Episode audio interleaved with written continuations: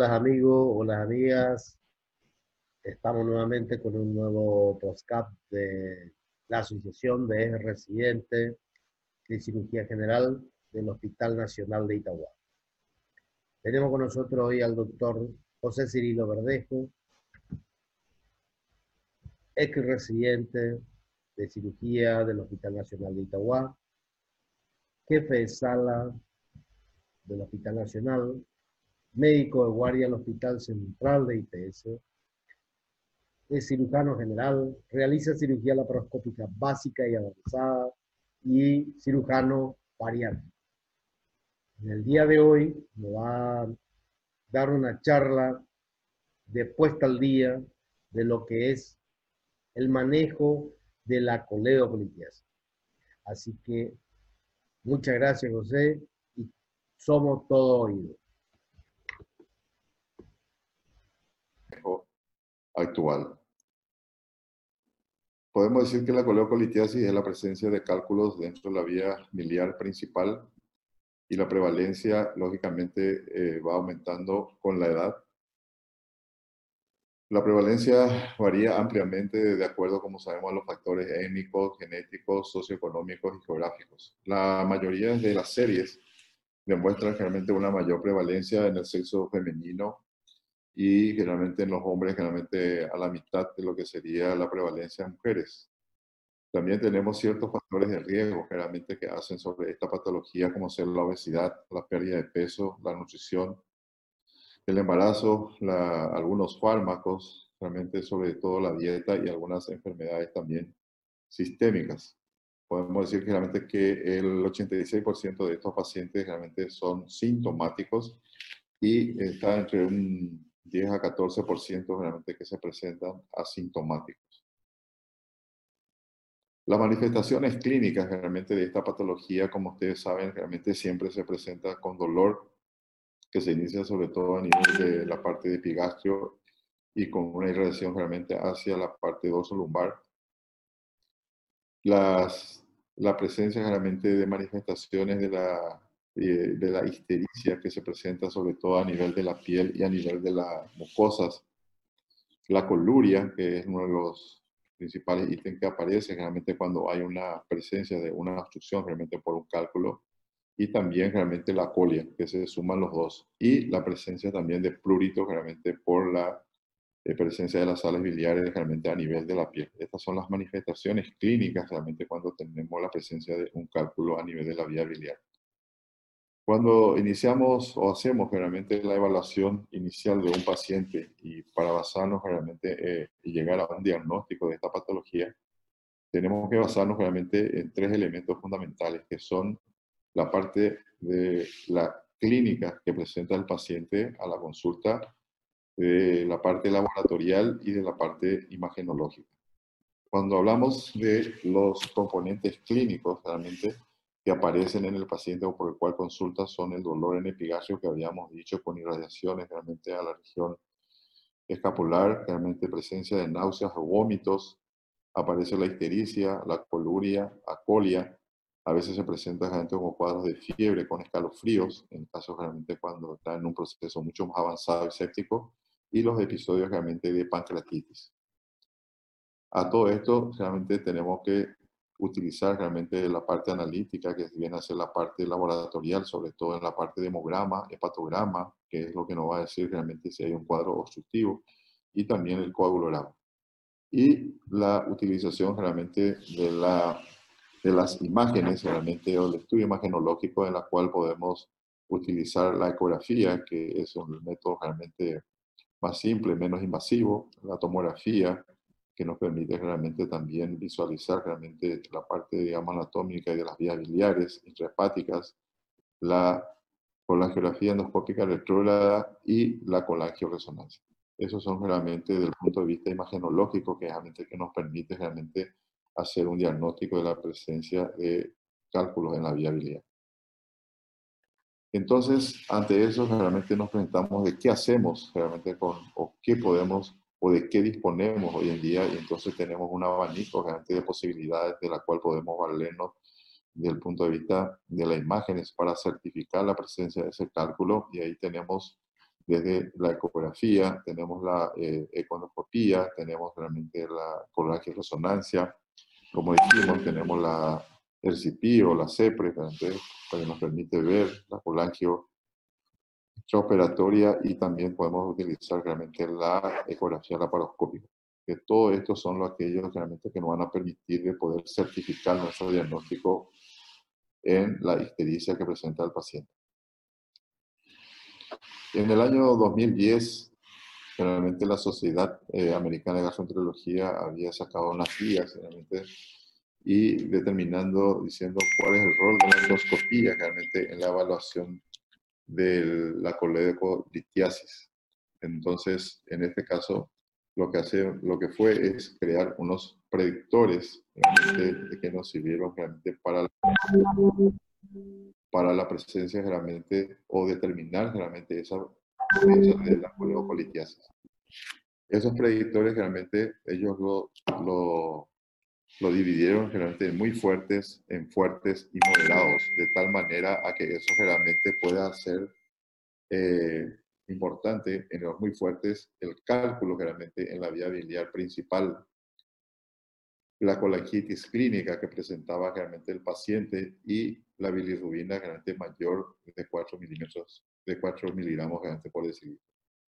De los fuertes, era la presencia de dilatación de la vía biliar por ecografía mayor a 6 milímetros, mayor a 6 milímetros con una vesícula in situ, la bilirrubina que iba de 1.8 a 4 miligramos por decilitro. Y los moderados era el hepatograma alterado y la bilirrubina también mayor, paciente mayor a 55 años de edad y la pancreatitis aguda litiásica. Esos eran generalmente los criterios generalmente que iban de mayor a menor. Estos predictores realmente se fueron acumulando de tal manera a poder realmente decir que la presencia de cualquier predictor fuerte, o muy, quiero decir muy fuerte, había una alta sospecha que iba a más del 50% de que existía la presencia realmente de un cálculo en la vía biliar. La presencia de dos predictores fuertes era también una alta sospecha generalmente de la presencia de cálculos. Y en los pacientes generalmente que no reúnen, todas estas condiciones, realmente es lo que, o sea, no tendría ninguna de estas de estos ítems, realmente era la intermedia, que iba de un 10 a un 50%. Y la ausencia de esos predictores, lógicamente, estaba dentro de lo que era bajo, menos realmente del 10%. El, en el año 2019, el año pasado, realmente la, la misma sociedad de, de gastroenterología eh, americana había sacado unas guías también con respecto al rol de la endoscopía en la evaluación y el tratamiento de la coleocolitiasis. Y esto generalmente hablaba de cuál sería la diferencia en el diagnóstico, la utilidad de la ecografía versus la resonancia la colangioresonancia para determinación generalmente de la coleocalitiasis. Y la, sociedad recomendaba justamente en aquellos pacientes en las cuales eh, en, el grupo intermedio que iba del 10 al 50%, la utilización realmente de la ecografía y la colangioresonancia como por ser muy específicos y generalmente es lo que nos permite hoy utilizar para como medio de diagnóstico de la, de.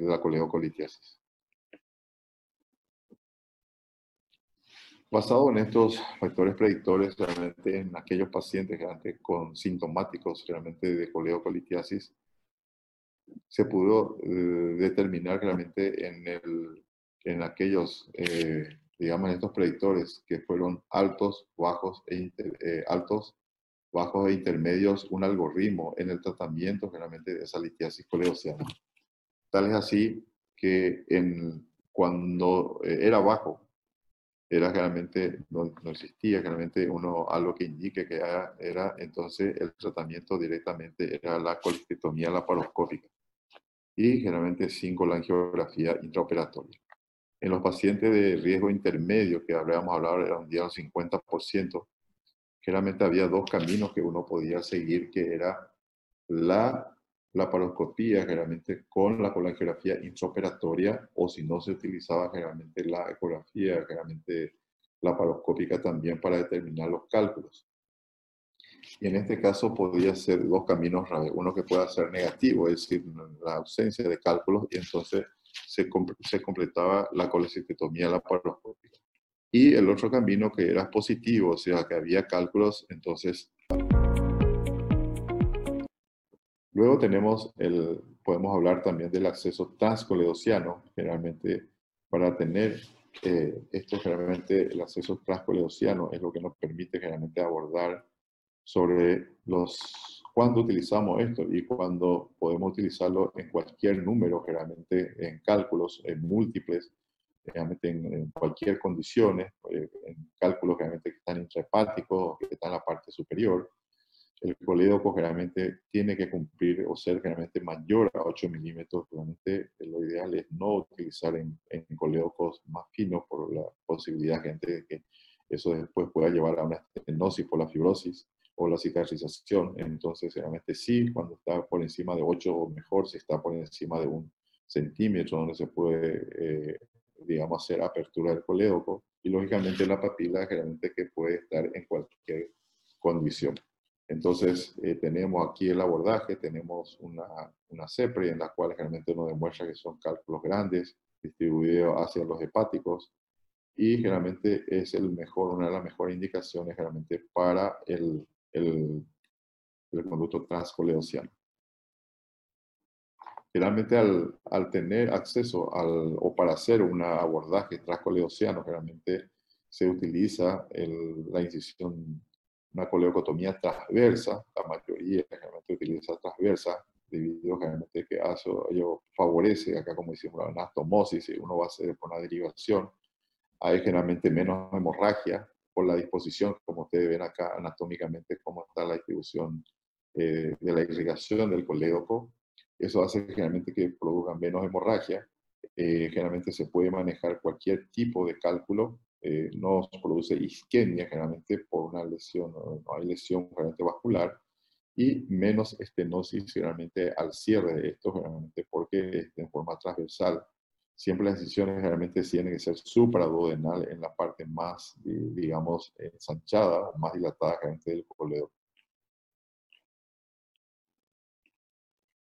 Y generalmente una vez que hacemos la coleocotomía, generalmente eh, los cálculos, eh, eh, los recursos que tenemos para recuperar o sacar los cálculos de la vía biliar, entonces pueden ser de forma espontánea, a veces al abrir y ampliar eso sale solo, a veces se hace por compresión con, los, con las pinzas generalmente para poder extraer.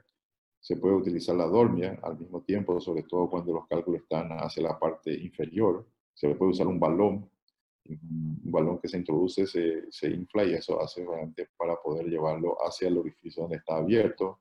Eh, tenemos las pinzas de randa o la cucharilla o randa que, que también se utiliza.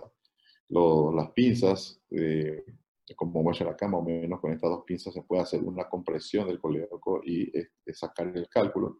Y también el coleocoscopio que se puede utilizar de la misma manera a fin de no solamente sacar el cálculo, sino de poder explorar también la viabilidad.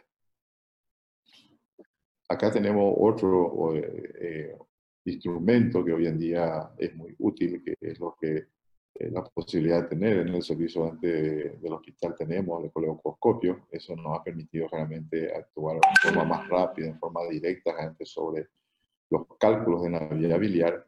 Ustedes ven acá, es mucho más pequeño y eh, más flexible y esto es su canal de trabajo donde se puede introducir realmente la canastilla de dormia y lógicamente bajo visión directa eh, poder generalmente eh, extraer el cálculo. Acá ustedes ven acá como la, la, el colecoscopio llega hasta la porción, segunda porción de duodeno a través de la papila y eso hace generalmente que uno pueda tener una mejor exploración de la viabilidad. Eh, acá tenemos otras imágenes donde tenemos una coleocolitiasis múltiple en el coleoco. Eh, nosotros realmente utilizamos, eh, más acostumbrados a utilizar una incisión no transversa, sino una incisión vertical, siguiendo el eje del colédoco. así como esto también es un poquito más sangrante, pero son pequeños, muy pequeños vasos realmente que después se autolimitan Eh, nosotros nos gusta más ampliarlo. Lo que hacemos, eh, eh, después vamos a ver un video, donde hacemos realmente una pequeña apertura, realmente con un bisturí número 11, lanceolado, hacemos una apertura pequeña y a partir de ahí hacemos generalmente, ampliamos con tijera, inclusive generalmente se puede utilizar el hook, porque muchas veces estos coleocos realmente tienen hasta 2 centímetros o más inclusive de diámetro, están engrosados y generalmente eso permite generalmente poder utilizar, o sea, no son de paredes muy finas, entonces muchas veces se puede utilizar inclusive el hook para poder ampliar. Y aquí hacemos en sentido vertical con la tijera, vamos ampliando de acuerdo al tamaño del cálculo, entonces eh, después hacemos la extracción, como ustedes ven acá en la imagen en la cual estamos agarrando con la pinza y extrayendo realmente el cálculo. También existe otra opción de hacerla combinado, o sea, poder sacar los cálculos que, que están distales, de poder sacar con la dormia, y generalmente si los cálculos están realmente en la parte superior, entonces también se puede hacer una coleocotomía y sacar esos cálculos, o sea, puede ser combinado en todo caso. Otra de las alternativas que, con la cual contamos también es la laparoendoscopía, generalmente, o lo que se llama el rendezvous. El rendezvous, realmente, cuando utilizamos el rendezvous, nosotros realmente en el hospital eh, tenemos la posibilidad de contar con excelentes endoscopistas que son, eran cirujanos, que después decidieron hacer la parte de endoscopía, entonces están con nosotros en el servicio y eso hace realmente que podamos contar con esta técnica de rendezvous y generalmente siempre en los cálculos generalmente que están a nivel papilar o ampular impactado, eh, a veces realmente hay un hallazgo, sobre todo en aquellos pacientes post-pancreatitis, generalmente donde siempre hacemos la colografía intraoperatoria y eh, encontramos generalmente cálculos, eh, generalmente que no estaban sido diagnosticados generalmente por ecografía, eh, coleocos, generalmente eso nos permite, coleocos más finos, de menos de 8 milímetros, y generalmente la palpila está obstruida. Entonces, eh, en esos casos realmente eh, contamos con el apoyo realmente de los endoscopistas y nos permite, como ustedes ven ahí en la imagen, realmente de hacer la colecistectomía.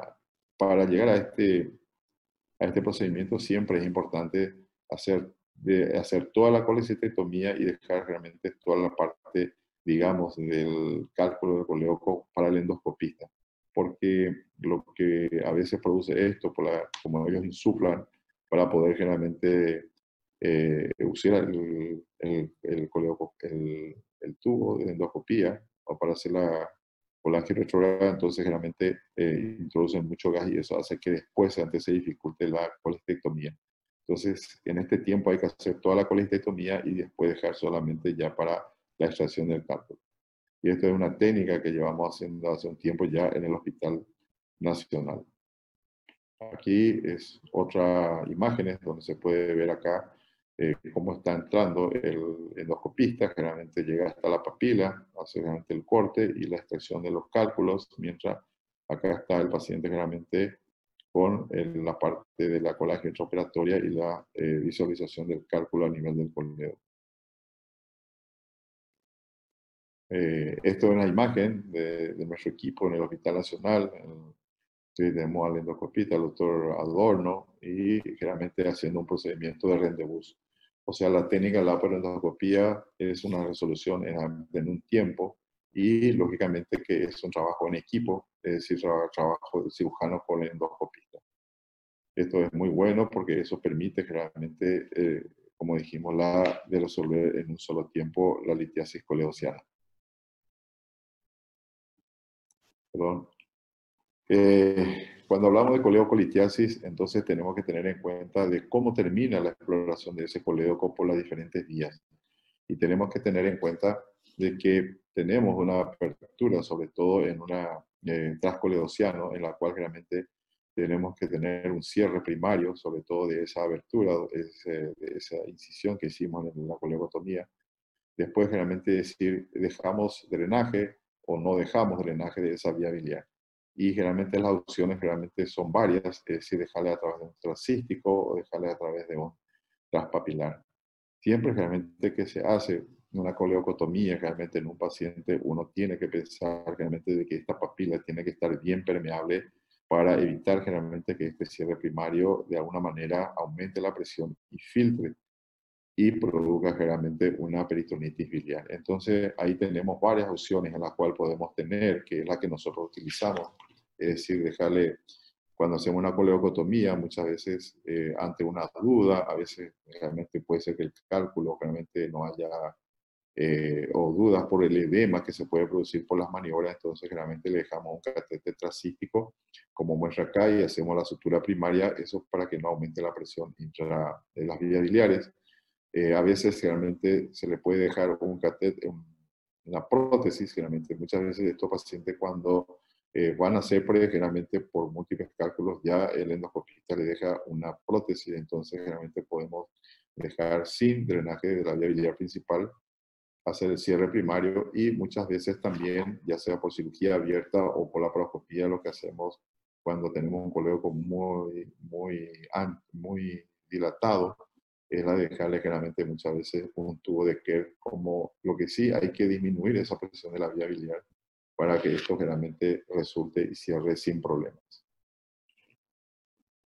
Cuando eh, hablamos de cierre primario, entonces tenemos que tener en cuenta eh, unos ítems muy importantes que son generalmente la vía biliar libre de obstrucción, lógicamente la eh, no presencia de pancreatitis en el paciente, de colangitis, sobre todo por eso realmente tiene que ver con el tema de la pared, de que una pared infectada, una pared inflamada realmente no es buena para realizar un cierre primario y eh, lógicamente que esa papila tiene que estar permeable para que se pueda realizar este cierre primario.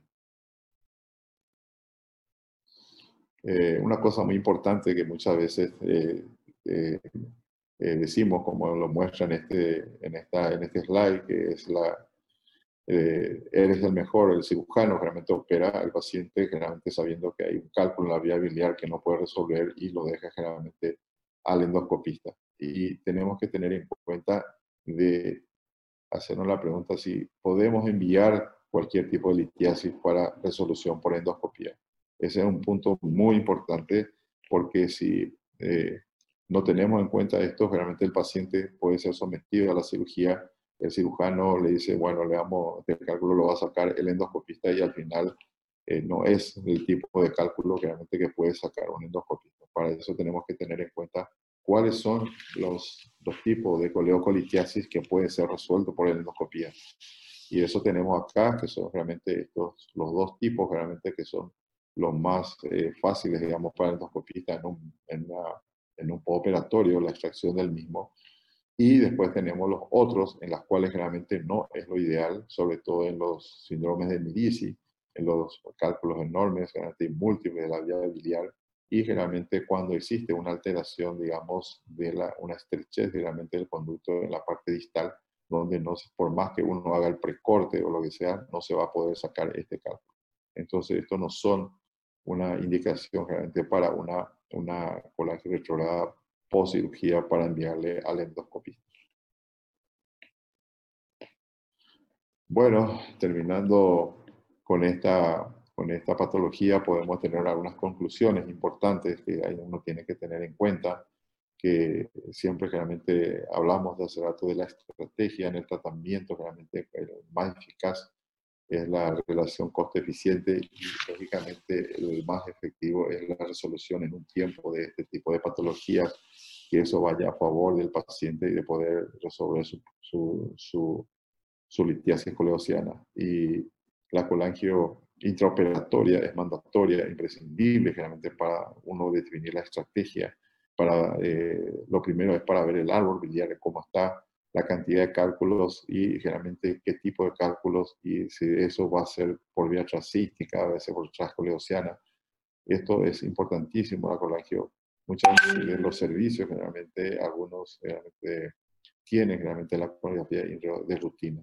Nosotros en el hospital no tenemos, sino son los pacientes que tienen indicación de colangio, de ese tipo post-pancreatitis, son los que le hacemos colangio de rutina, pero de rutina no lo utilizamos. El acceso trasístico como dijimos, resuelve casi el 90-95% realmente de los cálculos de la vía biliar principal. tenemos que tener en cuenta que la litiasis difícil que habíamos visto recién siempre a veces requiere la conversión. Yo creo que nosotros que, o sea, el gran equipo que tenemos, realmente empezamos siempre por cirugía laparoscópica y tenemos que tener, como todo cirujano, un punto hasta donde podemos avanzar y cuando no podemos avanzar tenemos que tener también la capacidad de convertir esa cirugía en pos realmente de hacer una solución y no realmente empecinarnos a irnos a más, a más y realmente después de esto llevar a una eh, lesión de viabilidad. Y el cierre primario, lógicamente, siempre es seguro, o sea, siempre que se tengan los, eh, los criterios, cinco criterios de Mirisi, que fue el que, el que creó esto sobre el cierre primario y la permeabilidad de la viabilidad principal. Eh, bueno, acá le quiero presentar un video, de un manejo de la coleocolitiasis en el servicio de una paciente en la cual se había hecho una resonancia y en la cual había eh, dado la presencia de un cálculo de casi 2,5 eh, milímetros de diámetro y en la cual habíamos ingresado por cirugía laparoscópica. Así que vamos a ver el video de tal manera a ver acá tenemos un colédoco eh, bastante dilatado con una vesícula esclerotrófica prácticamente, un pequeño remanente de vesícula. Eh, iniciamos eh, una disección de lo, hacer una apertura de la vesícula y tratar de hacer una colangio intraoperatoria. Fuimos a lo más alto para no tocar la vía biliar y nos encontramos con una, una vesícula pequeña, todo inflamada, y pudimos después constatar la, la presencia de, una, de un mirice tipo, tipo, tipo 2, en la cual realmente había ya eh, una, una, fístula, colecisto duodenal, eh, colecisto coleociano, este orificio que pudimos constatar en ese momento. Después hicimos eh, una disección de la vesícula, de lo que era el remanente de vesícula, Acá ustedes podrán ver la forma realmente que pudimos hacer una sección parcial de la vesícula pensando de que después tendríamos que cerrar esta, esta fístula. Entonces comenzamos a, a sacar, digamos, parte, hacer una, eh, ¿cómo se dice? Una colectotomía parcial, dejando como un flap, previendo de que probablemente tendríamos que cerrar después. Entonces ahí nos fuimos disecando todo lo que es la parte de la vesícula. Era una vesícula pequeña, esclerotrófica. Después, esto es la parte del, del colédoco, de lo que era, se palpaba prácticamente con los instrumentales el, el tamaño del cálculo, que era enorme. Entonces fuimos disecando parte de lo que era la, el coledo, que realmente siempre está, como ustedes ven acá, eh, realmente como una grasa pericoleociana, fuimos disecando para llegar a lo que sería directamente la pared. Esto generalmente está bastante, digamos, inflamado, es algo crónico, no es algo agudo. Entonces la pared está como engrosada, realmente muy ancha. Después, ahí tenemos lo que utilizamos, que es una bisturí número 11, para poder entrar directamente a la vía biliar, hacer una pequeña incisión Ahí tenemos una apertura. Como ustedes ven, nosotros siempre usamos de forma vertical, generalmente un poco más sangrante. Acá vamos a ver el cálculo. Ahí al fondo se ve el cálculo, que es de, un cálculo de gran tamaño. Entonces decidimos ampliar con la tijera en forma vertical lo que sería la, el colédoco. Era un cálculo enorme, Ahí utilizamos el hook, como ustedes ven, ven la pared engrosadísima. Entonces eso nos permite utilizar, con una pared fina no se puede hacer eso. Ahí tenemos el cálculo. Vieron cómo sacamos el cálculo eh, haciendo una compresión de ambos lados enorme. Acá tenemos la vía biliar principal arriba y la fístula hacia el lado izquierdo. Entonces, lo que decidimos después es eh, cerrar con este flap, eh, con este pedazo de vesícula, cerrar esta comunicación acá, que es lógicamente la, la fístula. Y por acá se puede ver, como ustedes ven, toda la vía biliar por arriba, los hepáticos derecho e izquierdo. Aquí procedemos a cerrar la, la fístula eh, con bicril C0,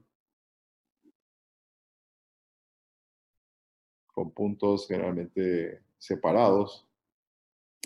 Algunos usan punto continuo, nosotros generalmente usábamos más puntos separados. Ahí terminamos de cerrar la fístula. Ahora decidimos dejarle al paciente un tubo de care. Estamos cerrando parte de lo que es la coleocotomía. Ustedes se dan cuenta cómo la pared es bastante gruesa. Entonces eso permite también trabajar mejor también sobre el colédoco sin que haya producido, se produzca ningún tipo de lesión. Eh, introducimos el tubo de care por uno de los puertos de 5, como se hace normalmente en cirugía abierta. Entonces, eh, introducimos las ramas superior e inferior.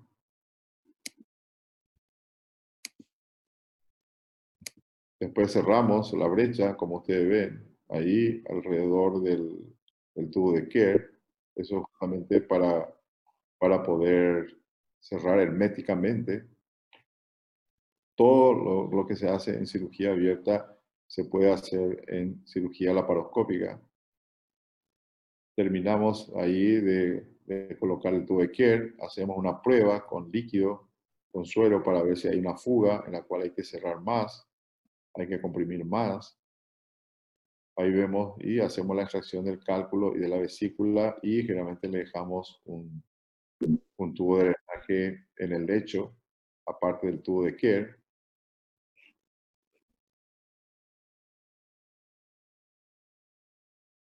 Acá tenemos el, el resultado, acá tenemos una, el cálculo, tenemos el tubo de care y realmente, lógicamente, terminamos haciendo una, eh, una tras care. Ustedes pueden ver aquí el tubo de care el, el colédoco y el pasaje hacia el duodeno. Y aquí está el equipo.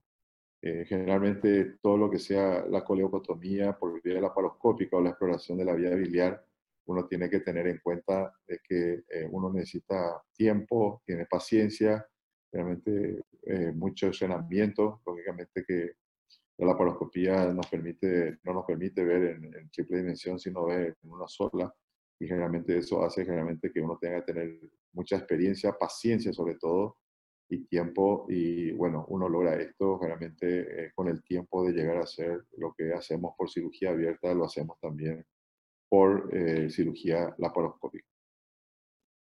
Bueno, muchas gracias a todos.